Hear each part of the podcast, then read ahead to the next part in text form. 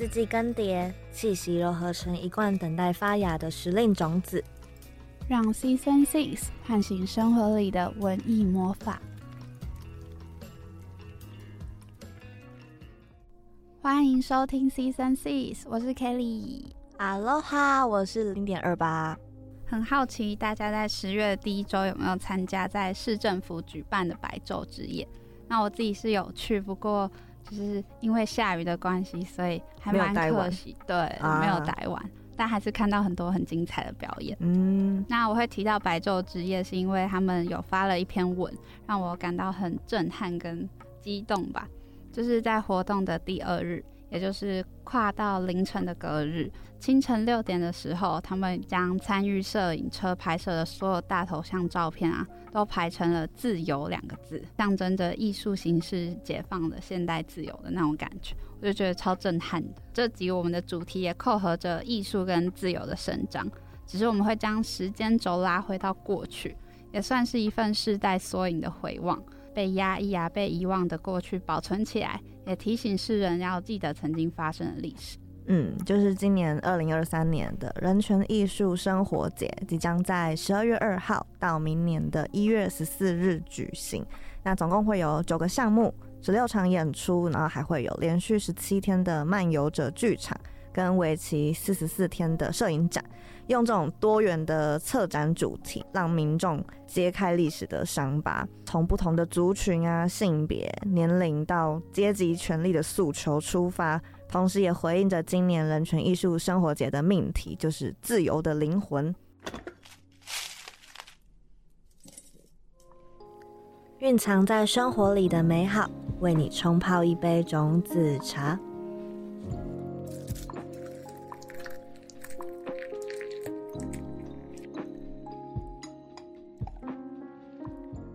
那今天的来宾呢，是今年人权艺术生活节的亲子节目《来自清水的孩子》的导演，也是山雀剧团的团长。那就让我们来欢迎贺香怡导演。Hello，大家好，我是贺香怡。可以跟大家偷偷分享一下，其实香怡导演就是也是福大毕业的，是是二十年前，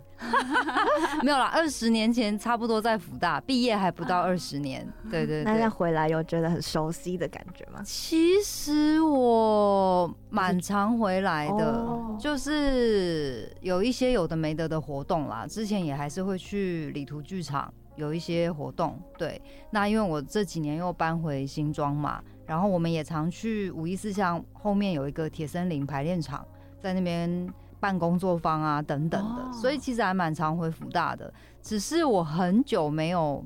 晚上回来，晚上回来，对，所以我刚刚一骑车一停进来那个机车停车场的时候，我就有一个非常熟悉的体感，因为以前晚上会会我我是电影社的。大学的时候是电影社，所以都在卓照馆嘛。虽然那时候卓照馆跟现在已经截然不同，对。可是刚刚一停车完，那个晚上的福大的感觉，就马上让我想起大学时期的身体的感受。然后参加社团，因为我们那时候晚，因为电影社都晚上的活动，对。然后因为走进来，因为之前来都觉得福大变好多，就跟以前，但因为晚上就黑黑的，比较像我以前身体记忆中的福大。白天回来的时候，就会觉得哦，这边也变啦，那边也变啦，然后大楼啊，然后之前回来通常都是放假的时候，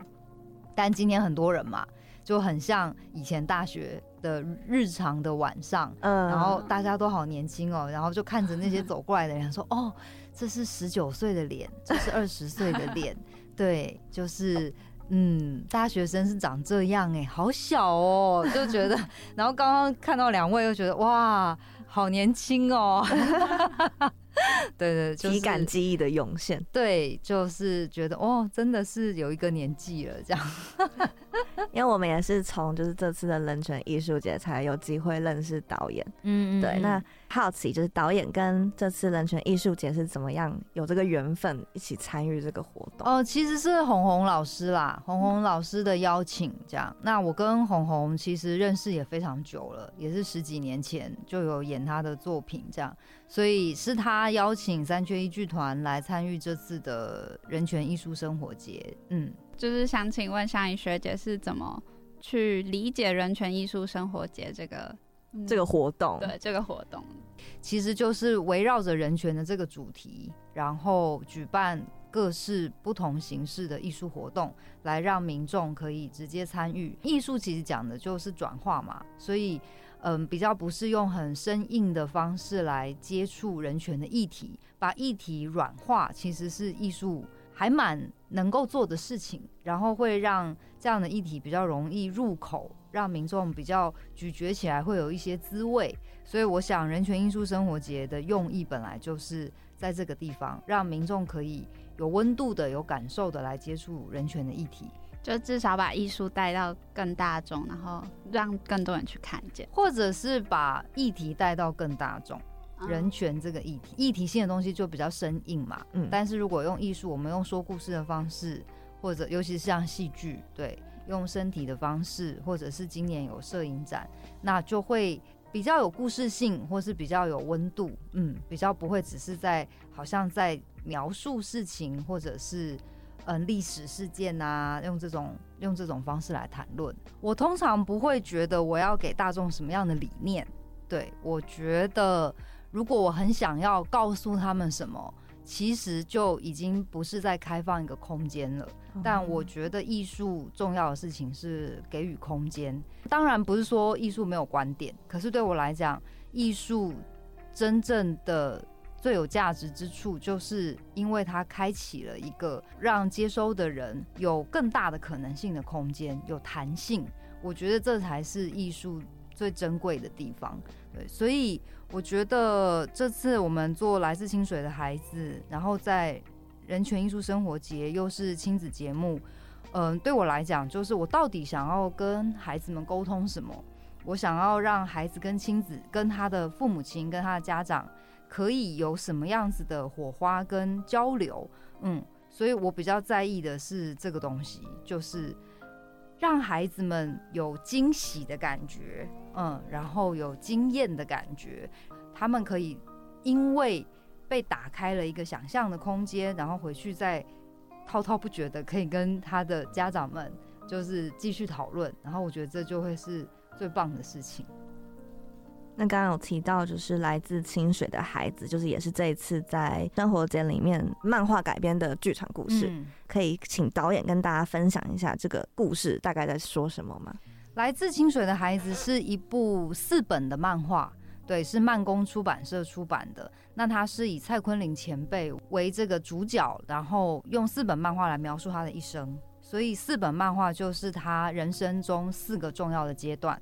嗯，那我们改编这个漫画，我们是给亲子看，我们大概只有四十到五十分钟，所以我们当然不可能演完这个漫画。嗯对我演完大概要四个小时，所以就是以漫画来讲，其实就是蔡坤林前辈的一生。嗯，那以剧场来讲，我们改编的角度就会是他跟书本的关系。这其实是一个比较少见的做法，应该是说，嗯，蔡坤林前辈的故事其实蛮广为人知的，其实蛮多作品就是艺术家、艺术创作团队都有用它为题材来发展过作品，但对我们来讲，就是我我们有一个创作团队，就是除了我以外，还有三位演员，然后我们是共同创作的，这也是三缺一剧团的创作方式。我们是用集体即兴的，所以我们一起全部看完了漫画之后，我们就一起讨论说，那到底我们要从什么角度切入？这蛮重要的，要不然的话，就有可能会变成我想要用漫画的方式，可是我又没有这么多时间。然后就会更支离破碎。那大家去看漫画就好了。那既然我要把它改编成剧场，我要使用剧场的语汇，我的对象又是亲子，这么明确，所以后来我们就找到一个切入观点是书本，因为它就是一个从书本开始的嘛，漫画就是一个书。对，那以前辈的生命历程来讲，他其实也跟书一直是紧紧相扣的。他小时候就是一个很喜欢看书的人，但首先是因为他比较嗯、呃害羞内向，然后也不是那种运动健将型的，比较瘦弱，所以他也不是那种很调皮捣蛋啊，然后很会跟大家疯的那种小朋友。以他那个年代，他是日治时期出生的。他有一次就是不经意的去到图书馆之后，他的世界就被打开了，他就开始变成一个爱看书的小孩。然后高中的时候参加了读书会。然后他是因为在读书会的时候看了一些左派思想的书，比较偏左派的，才被捕入狱。对，然后被捕入狱十年，他在狱中仍然会一直看书，他仍然没有放弃他的书本。然后出狱之后，他其实待过出版社啊、广告公司啊。后来他做了一件嗯，对后世影响很深的事情，是他创办了《王子》杂志。然后到在更晚年，他又有翻译百科全书等等。所以其实他一辈子真的都跟书在一起。然后我觉得这是一件很浪漫的事情，就是。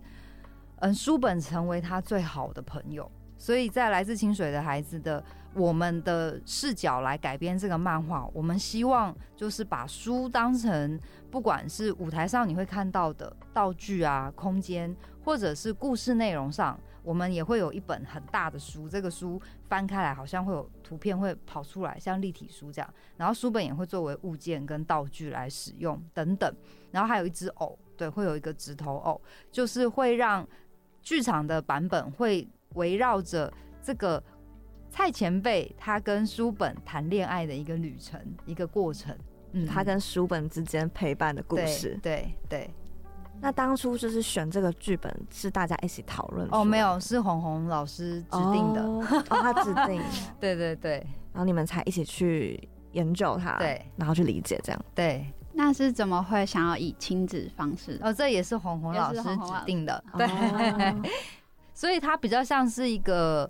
呃委托创作啦，就是在这个阶段，对。然后也可以说它是某一种就是命题作文这样。所以他给了我这个题目，那接着我就要去想，那我要从什么角度来谈论这件事情？嗯嗯嗯。主要就是会想要以蔡前辈跟书本之间的连接为切角，去让孩子看见这段历史。对，应该是说对我来讲，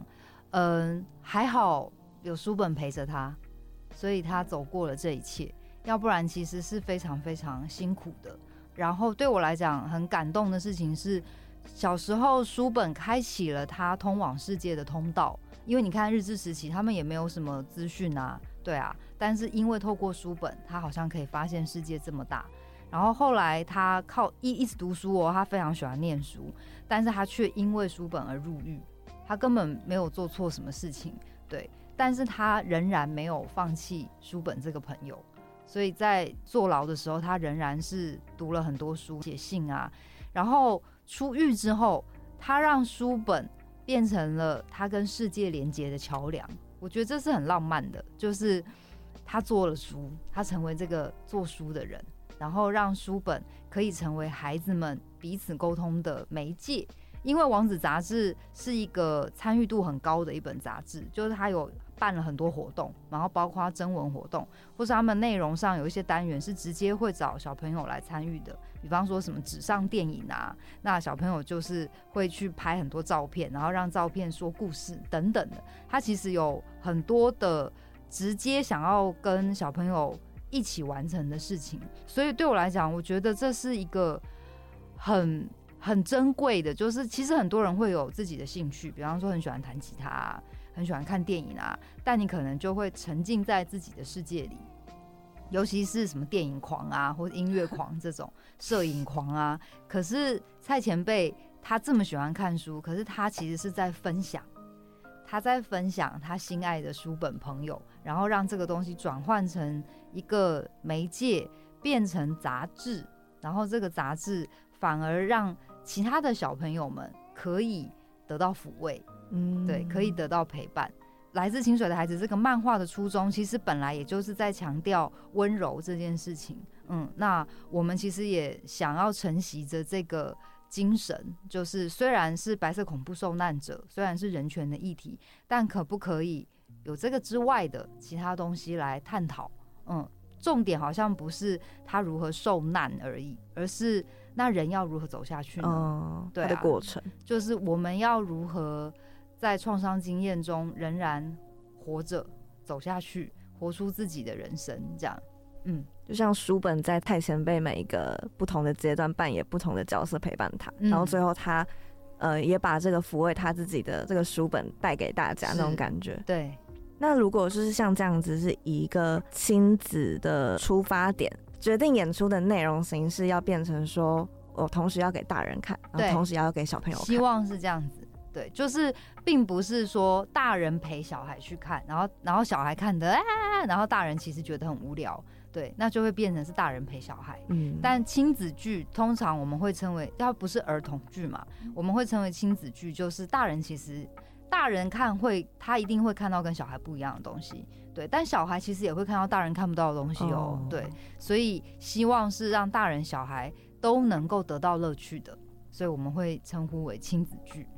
会比较有种互动式的感觉。嗯，不一定啊，不一定有互动式，但是这个作品，嗯，有一些互动，因为场域也是比较亲密的，所以会有一些交流，嗯，但是并不是所有亲子剧都是走互动路线的，但就是可以创造，就是大人跟小孩之间可能可以去谈论这件结束吧，对，会希望说，哦，他们看完之后可以有讨论的空间彼，此分享。对，因为像白色恐怖这样子的议题，小朋友其实很难理解啊，哦，对他们其实你很难不太容易去跟他们讨论，所以就在一个短短的演出里。可是如果让他们有一些兴趣，其实之后家长是可以继续跟小朋友讨论像这样子的事情。那当然家长就有家长的立场跟观点嘛。故事的媒介主要围绕在书本身上，就感觉小朋友好像也可以比较接近的去理解。就对我来讲，我觉得书本其实是一个物体，可是我们用抽象概念来讲，它其实就是思想嘛。嗯嗯，所以呃，我们当然，你真的要问我理念，就是我不会这样子直接白晃晃的演给大家看。可是其实在讲的就是我可以思考，然后这是最强大的，这是最有嗯 powerful 的。嗯，然后我们在追求的也就是我们所谓对我来讲，人权议题其实就是我们有选择的权利。对我们希望我们有很多选择的权利，而不是被规定的，而不是被指定的，被告诉什么是对，什么是错。嗯，每一个人都有权利可以决定他自己想要的人生、想要的生活是什么样子。对，所以我自己会觉得书本可以拿来作为这个作品的主要的概念或者核心的思想，也就是希望让孩子们可以去感觉到说，哦，我如果拥有独立思考的能力，嗯，我可以透过这样的方式来开启我的世界，而那是他的，是独一无二的，嗯，算是找到一个属于自己的宝藏，然后可以透过它去认识世界的感觉。嗯嗯嗯，然后现在就是以一个书本为媒介去告诉孩子说，哦，我们也可以有这个宝藏，每个人可能都有自己他的。他们可以开启他们自己的世界，这样。然后，因为现在其实资讯真的太多了，就是手机啊什么，其实但是我们很难深刻的，就是其实看书是一个很静心的过程，嗯，然后它其实是一个你可以深刻培养跟深刻连接的，因为我们滑手机啊、IG 啊什么，其实都是浏览。快资对讯，，它是快的，嗯它就是这样刷过。可是书本它是有温度的，它是有重量的，有气味的，有质感的。所以你好好看一本书的时候，你其实是在跟这个书里面的世界建立一个异空间的嗯连接。对然后我觉得那个东西其实是真的是陪伴呢、是很深刻的陪伴。它真的跟划手机是不一样的事情。然后我觉得其实现代人充满了寂寞感啊、荒芜感啊，其实都跟快资讯是很有关系的。我们真的好好看书的时候，我们其实这样子读这些文字，我们会读到心里去，因为我们会跟自己对话。哦，哦哦，所以我喜欢的是这个。然后如果如果他们看完了这个戏，然后会对于那部漫画有兴趣，然后会去翻书，我就觉得我成功了。嗯，对，讲到书，我自己想分享一件事情，就是我自己国中的时候，网络还有手机没有这么发达，然后高中的时候大家都会用网络，所以我频率也增加。然后我后来就是大学之后，我回想两段不同时间点，我发现一件事情，就是国中的时候我看书是很快速的可以进去书本的世界，可是到高中的时候，我很难会，就是好像。划了很多网络资讯之后，嗯我再回来看书本，我需要一点时间重新去消化文字。比较容易分心。对，对啊，所以这其实是很危险的。我也觉得，其实是啊，比较沉不住气的。对对对，就好像它是一个耐心被消掉的感觉。那我就觉得好可怕。嗯，好像嗯定期回来看书，我觉得是很必要的事情。我也觉得，嗯因为我们会很容易焦虑。对就是你活在一个节奏这么快，然后资讯这么杂乱，然后什么东西都只看表面，就是就会一直踏不着地的感觉，然后也没办法很深。对啊，所以我觉得看书其实真的是有益身心健康的。像清水的孩子原本是漫画，然后要把它改编成剧场，会不会觉得比较困难一点点？当然会啊，只要是不同的语汇、不同的媒介，它其实一定是困难的。因为他漫画画的很好，所以我们其实也花了一些时间被他困住啊。啊对，就是会因为，而且我们因为反复反复看嘛，所以有一些细节是你看到第二次、第三次才会看到的，然后就会觉得哇，真的好用心哦！就是画漫画的人真的很用心的，在一些很细节的上面去刻画着角色的心境。嗯它其实不太会直接影响到情节，所以你第一次看的时候，你可能会跳过。可是当你再看的时候，会发现哦天哪，他这里画了这个，你发现就会很感动这样。可是就是不可能什么都放到放到舞台上啊，就、嗯就是所以我们其实后来就是有勇敢的做了筛选，就是当我们决定了我们的主题其实是蔡坤林前辈跟他书本朋友的故事，所以其实很多旁支的讯息我们全部都要拿掉。因为就像刚刚讲的，他们如果看了戏，他们喜欢，他们自己可以去看漫画。哦，那看漫画应该要是一完全不一样的体验，就剧场跟漫画本来就是不一样的媒介，对，所以我们应该要勇敢的，就是做一种某一种断舍离。但是漫画其实还是非常直接的影响了这次的演出啦，有一些直接像视觉上的漫画里面的桥段，我们也有用某种形式拿来用，像纸片偶的方式。刚刚有讲一本大书嘛，嗯那本大书翻开会有场景浮出来，里面有一些场景就会是漫画里面有的，也有直接用到漫画里提到的歌曲，然后有直接使用漫画里面的对话。对白，对，只是被我拿来剪接了，形成了剧场的语汇，比较诗意的形式，这样，所以绝对还是跟这个漫画有很密切的连接。可是语汇其实不是漫画的语汇，对，因为漫画就是分镜的语汇嘛，对，但跟剧场是不一样的。我们这次使用了物件跟偶这两个形式，偶就是会有一个真的像一个直头偶，它就是一个人形，然后它会是代表小昆凌。就是小时候的昆凌，嗯对小时候的前辈，然后会有真人来演真人的长大后的昆凌，对，然后会有超偶人，超偶人也会变成说书人，他们他们会出来讲故事，还有其他不同形式的偶，像是纸片偶，它就是像是漫画走出来的，因为它就是一个纸片，然后还有用书本，场上会有一个书桌，然后会有很多书本，这些书本他们在剧场里面，我们讲物件剧场，就是它可以只是现成物，就是作为书本本人，但它也可以被拿来作为象征，像是知识，像是自由的思想，或者是被拿来拟人化，他们可以变成人，就是变成在牢狱里面一起坐牢的狱友。当书本围起来的时候，他们就好像是一群狱友，就是围坐，就围坐在监牢里面这样。对，所以运用了这样子的剧场语汇啦。好酷哦！把书变成不同形式，对啊，就是很像是就是书本来就扮演着前辈的不同角色，嗯然后就直接以嗯偶的方式直接去呈现，一，点点让书变成偶，其实是只有一点点而已。就是书变朋友直接拟人，嗯嗯就这种感觉嗯嗯嗯嗯。超赞而且剧场还会再搭配音效跟歌曲。因为蔡前辈是从日治时代出生的，所以他其实经历了很多，就是他自己本身是讲台语的，嗯他的母语是台语，可是他小时候接受的是日本教育，所以他日文其实非常好。他长大之后，其实在出版新闻社啊、报社工作什么，其实会去当人家翻译的，就当日文翻译。他一直到年纪大的时候，日文都非常好。嗯，那后来国民政府来台，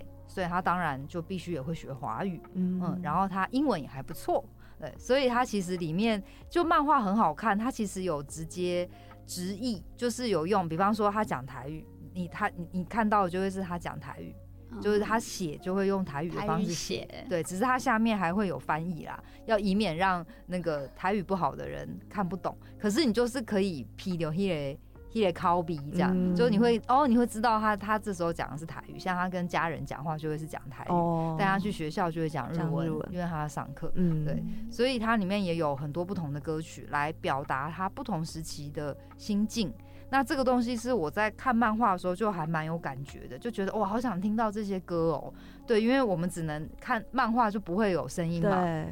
嗯，所以这次剧场我们就有挑了两三首歌来使用，这样。对，我觉得很想看，欢迎来看，但要锁票哦，很容 易很快就被抢光了，要抢，觉得很想看。对啊，可以来看，可以来看，就是大人看一定也不会无聊的，这个我还蛮敢保证的，嗯，不会觉得很幼稚或者很无聊这样。而且想到就是漫画的内容，然后要用剧场的方式来表演，我就觉得它很像一个立体版的感觉。嗯，可以去，我觉得。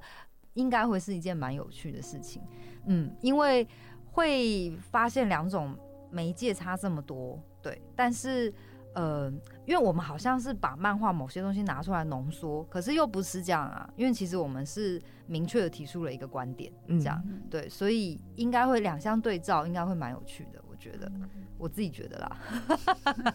我们听了也觉得，我们很期待，对。那有什么方式是可以帮助导演啊跟团队一起去理解剧本的？就是三缺一剧团讨论的时候，你们是嗯各自看完然后再一起分享吗？还是你们是各自看完呢？对，再去分享说自己想要呈现什么样的方式？嗯，我们其实先有一个内部的创作工作坊，因为三缺一剧团其实是就是我们其实是。蛮演员的一个剧团，就是在业界上，我们很喜欢表演，然后会做身体训练、声音训练，然后我们创作的方式是集体即兴，所以其实这一次的创作方式也是，所以一开始大家回去看完漫画之后，先有一个内部工作坊，两位演员他们分别带了两个主题，一个主题就是把他要我们挑选我们很喜欢的场景，然后把它做成立体书，然后另外一个演员是拿了透明的塑胶片。然后让我们去画出，就是用描的描那个漫画，但是去找出我们觉得，比方说第一第一册，觉得第一册里面最重要的、有感觉的，然后去把它描出来。可是，在描的过程中，其实就会有剪接了，因为它是拼凑出来的。一旦有剪接，就会有观点。所以什么什么什么图会连在什么图旁边，所以这个也非常有趣。内部工作方完了之后，我们才开始讨论说，那我们要开始聚焦了。所以对你来说，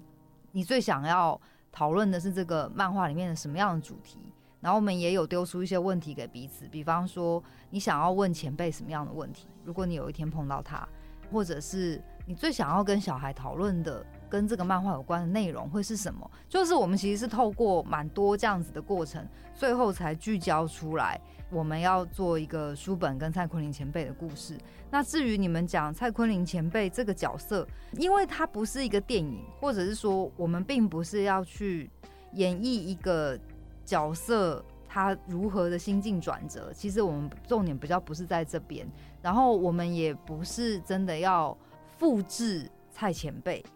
因为我们不是文史工作者，对，所以其实比较是到底我们想要沟通什么？哦，嗯嗯嗯，所以对我们来讲，当然蔡前辈有他的一个人物的形象，或者是比方就是他戴眼镜，对，这个东西就是在漫画里面，也就是他的注册商标，因为他小时候很喜欢看书，所以他很早就近视了。那这个东西我们也有放到漫画里，然后他是一个。嗯，比较瘦、比较瘦弱的，但他其实蛮高的，对。但就是他比较害羞、比较文静、比较内向，然后比较憨厚，这些就是就是所谓人设嘛，基本的人设。可是至于他到底内心如何千回百转或什么什么，比较不是这个戏在意的入口。感觉是剧团看完故事之后，自己提出了一个观点，对，然后再延伸，对对对，因为我们并不是要把重点放在这个人物的心境转化上面，对，这当然也会是我们来做这个戏，其实其实也蛮蛮蛮挑战或危险的，因为他确实就是一个真实存在的人，嗯，所以当然也一定也有可能有人会。不买单这件事情，就会觉得哦，你是不是有这个想象的成分啊，或是不符合他生命中真实发生过事情的成分啊？因为像三缺一的戏一向以来都蛮魔幻的，所以我们其实是蛮魔幻的东西，它并不是真的如实的呈现他生命中发生过的事情，我们会把它变得。对，比较奇想式的。那当然有可能会招致这种批评啦，我也做好准备了。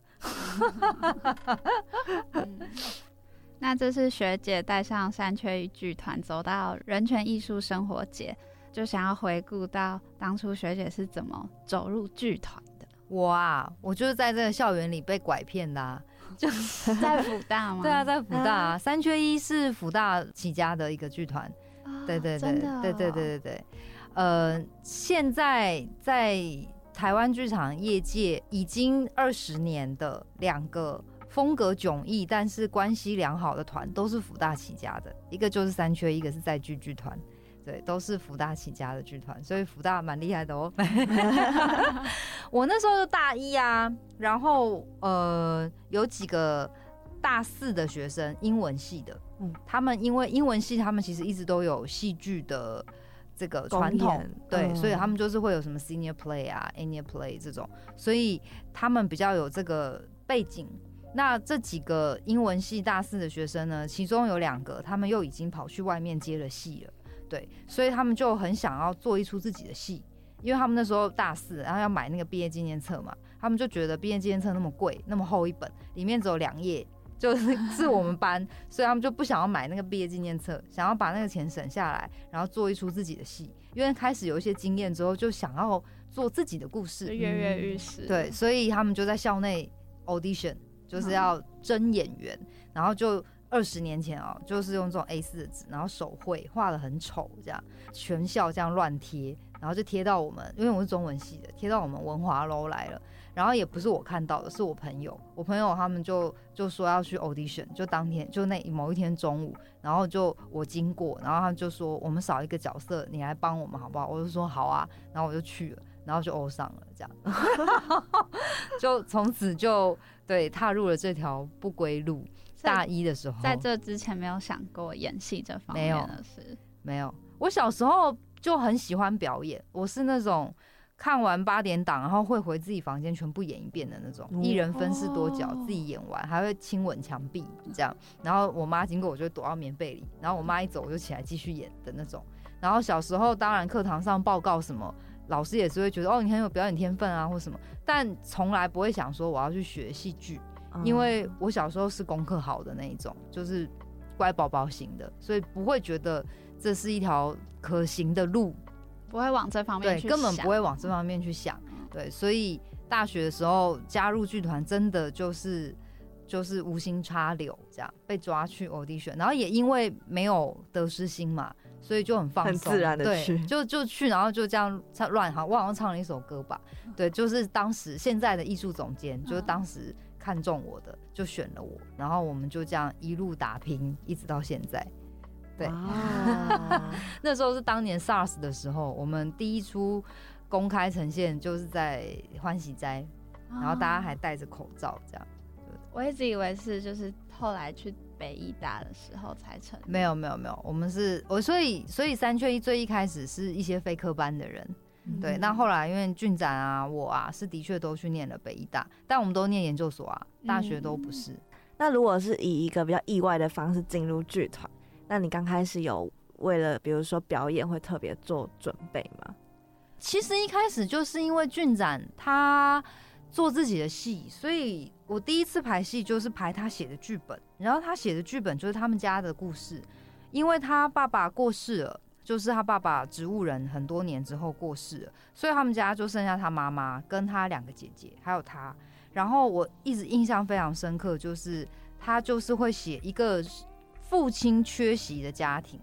他们会用如何的方式来填补这个空缺。嗯，所以那一场戏就是，我记得我们就在五一四下的某一个人的宿舍，就是一张 A 四的纸，然后就是姐两个姐姐，她跟她妈妈，他们四个人在吃面，然后在聊天。对，那当然就是会有一些针锋相对啊，或是爱恨交加的东西，但是又很日常。嗯，因为每个人心心事都不一样，对彼此的爱恨情仇感觉也不一样，所以就是一个很日常，但是。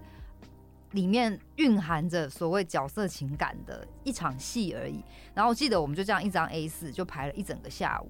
然后我那时候就吓傻了，我就想说：天哪，原来演戏是这样。就里面有这么多转折，哎，有这么多潜台词，就是我讲这个，但其实我心里感觉是那个，然后我讲这个为的是那个，我们就会去分析嘛，所谓文本分析这样。所以那时候我就觉得，天哪，原来表演就是我们在排这个戏，然后就让我发现日常生活中有这么多秘密。哦，对啊，因为它是一个很日常的戏，可是其实我们随时都在呃生存嘛。我我的意思是说，我们随时都在接收跟反应，所以我们的语言、我们的身体动作、我们的眼神、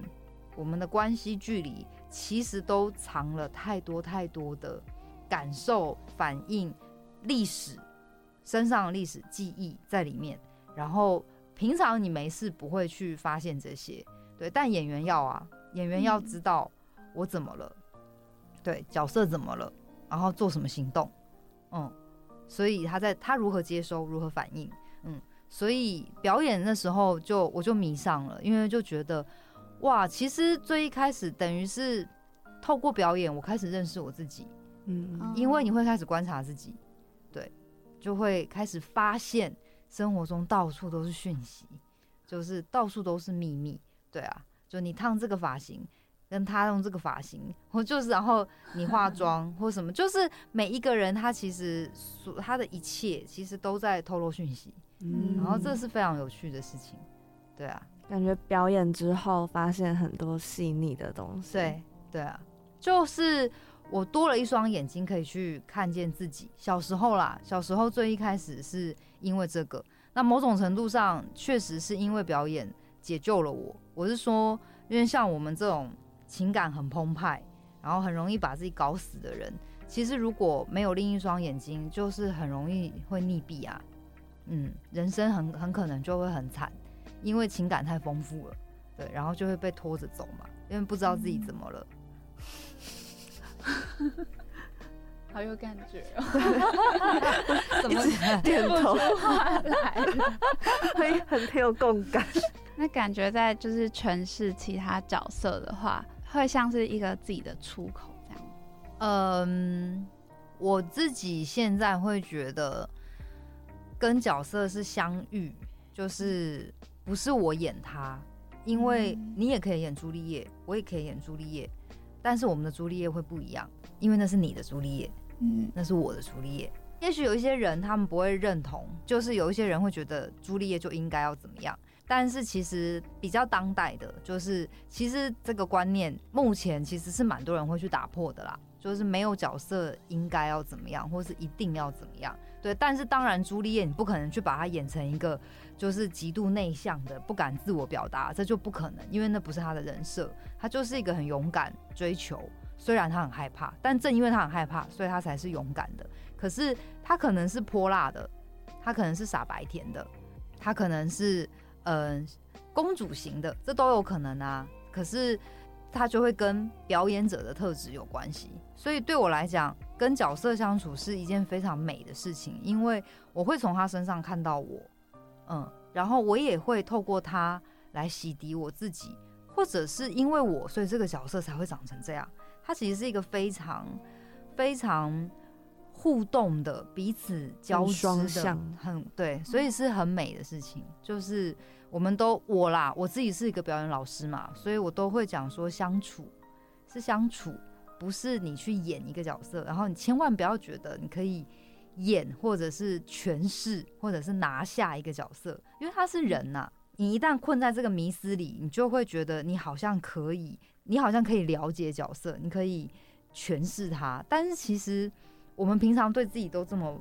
不了解，对啊，我都不知道我今天为什么明明明明难过，但是我却要笑，或是我我明明没有觉得我难过，我却在掉眼泪，我都搞不清楚我怎么了。你怎么会觉得你可以搞得清楚一个角色他到底怎么了呢？对呀，就人不是这样的动物嘛，人其实是情感的动物，所以对我来讲。跟一个角色相处，其实它是充满未知的。然后我们要真心相待，所以我们彼此碰撞出来的火花，它会非常灿烂，它会对，它会很动人。是因为是因为这样，不是因为我很厉害，所以我懂你，然后我可以我可以把我的身体借给你。我比较不是这样看看表演这件事的啦。嗯，感觉就是有跟角色付出情感，是啊，然后创造出来的表演。他跟我一起创造的，嗯，对啊，是我们两个共共创的，很像在重新跟另外一个自己相处。是是是是是，他一定有部分的自己。对，我们都会说每一个角色，你一定能够从他身上挖掘到跟我有关的，因为人有太多面相了。那刚刚回到三缺一剧团，那时候是也是意外，慢慢就是这样子组成了一个剧团。嗯，从大学时期开始，嗯那学姐是怎么样变成团长的？嗯，其实我们一开始就是在学校里面演嘛，然后后来有去古岭街比赛，然后就有被选上，然后有演出。那后来会立案，是因为那些大四的人已经毕业了，所以我们开始想要在外面公演。可是在外面公演，我们就需要拿到补助，然后拿到补助，我们就需要立案，所以就立案了。但我也不是一第一开始的团长，我其实是二零一七年才接任团长的，就是在上一任团长卸任之后，我才去接团长的。那小时候是没有，小时候完全没有想要做团长啊，小时候只想要当演员，就是也不想要去承担什么责任，对行政也一窍不通，因为我也不是科班生，根本就不知道那是什么东西。对，但后来因为我太喜欢三缺一了，也就是我希望他活下去啊。我希望这个世界上有这个团，虽然说这世界上没有这个团根本不会怎么样，可是对我来讲，就我我会觉得少了一点颜色，就是少了一点颜色，少一点颜色不会死，但是有点无聊。那我喜欢多元缤纷的世界，所以我想要保留一个这样子的团，希望他可以活下来。所以当上一任团长卸任之后，啊，就没有人要当团长啊，好像就我年纪那时候也年纪比较大了嘛，就开始觉得哦，也许我可以来承承担这样子，嗯对，把延续下来。对啊，就是要要，我对团开始有想象了嘛。以前比较是把自己当成演员，但后来因为我自己也开始创作，那一旦自己开始创作之后，眼界其实会忽然打开啦。当演员，小时候当演员就是比较在意我演的好不好，这样就朋友来看完就很想知道说你觉得我演的好不好。但创作者其实在想的根本不是这个，就是自己开始创作之后就会发现，哦，其实整个戏其实我们要看的是什么什么什么东西。就根本不是谁演的好不好而已，就不是这件事情。所以当眼界比较比较开了之后，才会从另外一个视角觉得，哦，我希望一个团如果能够走下去，那就要有人来运作它，它就得营运嘛。那我就得学，对，所以就从零开始学着做行政，这样。感觉学姐对这个剧团很有爱，当然啦、就是用爱在支撑着。是，啊，是啊，不是支撑啊，讲得那么辛苦。不然行爱在灌溉些啊，对对对，好会用哦。行政那些太辛苦了，没有没有爱就是不能可是行政太重要啦，嗯只有演员根本不可能 run 得起一个团呐。对啊，所以这个社会需要更多对于艺术行政的支持跟嗯关注。对，大不然艺术行政真的太辛苦了，因为大家不在意，所以就更难培养好的艺术行政。嗯，但其实艺术行政是在创作的哦。你要如何营运一个团，是要非常有远见，然后又要有执行力，然后又要有耐心的，又要细心，其实是很难的一件事情。我不知道为什么很多人会觉得这件事情好像是照本宣科，根本完全不是。他是要非常有创作力、创造力的的人才能够做艺术行政的。好，大家 三缺一剧团未来有什么样的规划？这一题真的问太大了。我如果不去讲很务实层面的，我如果讲一个比较概念式的，就是三缺一一直就是一个小剧团，嗯，然后我希望我们二十年了。就是目前为止，我我我十八岁的时候加入剧团，对我现在快要四十岁，然后我觉得剧团三缺一剧团目前二十年了，仍然还没走中，就是我们还还保有剧团我们年轻的时候的剧团的初衷、剧团的灵魂、剧团的样态。然后我觉得这是我真心守护的，就是我希望，嗯，剧团不用扩大规模，不用很有钱，不用怎么样，但它可以，他可以用他想要的方式，这个团他可以保有他原来的本色，然后活得不太差，这样可以养活这些人，嗯，可以持续做着自己喜欢的事情，在这个小小的园地里面。我最近在读陈列的一本书，叫做《残骸书》，它其实就是在讲白色恐怖。嗯，那他自己也是一位受难者，这样。就我觉得这本书非常好看，然后它里面就有提到有一位法兰克福总检察长弗里兹鲍尔，他写的一句话，他说：“我们无法在这块土地上创造出天堂，可是我们每个人都能做些什么，好让这块土地不致沦为地狱。”然后我觉得他说的非常非常好。那对我来说，嗯。如果我能够让三缺一剧团继续下去，用它本来的样子，嗯，好好的活着，那这也许就是我能做的事情。然后让这个世界有多了这么一点点颜色，多了这么一点点缤纷，好像也可以帮助这块土地不致沦为地狱，当一个小小的推力这样。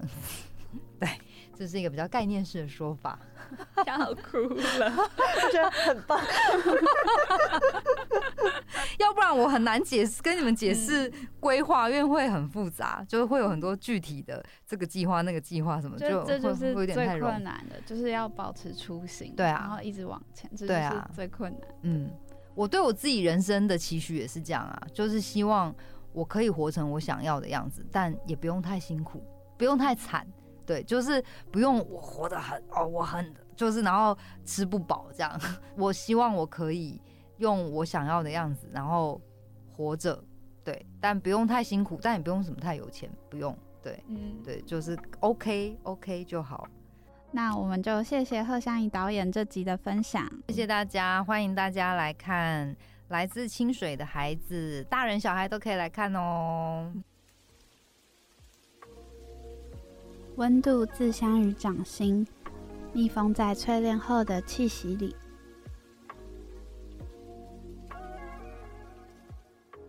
相宜导演跟剧场之间的情分啊，我觉得也很像蔡前辈跟书本之间一样，彼此之间好像联系着一条那种隐形的情谊线，然后环环相扣，付出的情感是我们远远想象不到的深远跟庞大。看见导演谈及剧场的从前往事啊。就很像冬日里手握烛火，那温度非常贴近自己。接着以一个很近的视角在眼前点亮了周围，让在录音间的我们都沉浸在监听耳机里。对，那这次的人权艺术生活节也即将在今年的二零二三年十二月二号到明年一月十四号举行，借由歌声、舞蹈、戏剧、音乐影像、小说展演，还有艺术策展等等多元的形式。带领大家看见由人权所延伸的视角跟光谱，凝聚这些由历史记忆翻转而出的感动跟反思，让每一个人呢都可以在这场艺术生活节中享受跟共感。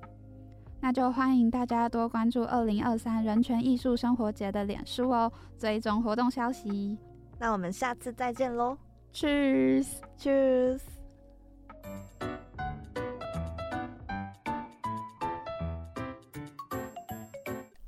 我知道了，要不然我就用那个，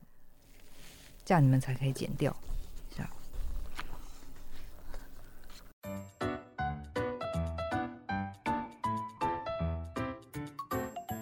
那我们下次再见喽！Cheers，Cheers，Cheers，Cheers，Cheers。对，再一次，再一次。好，那我们下次再见喽！Cheers，Cheers。Thank you.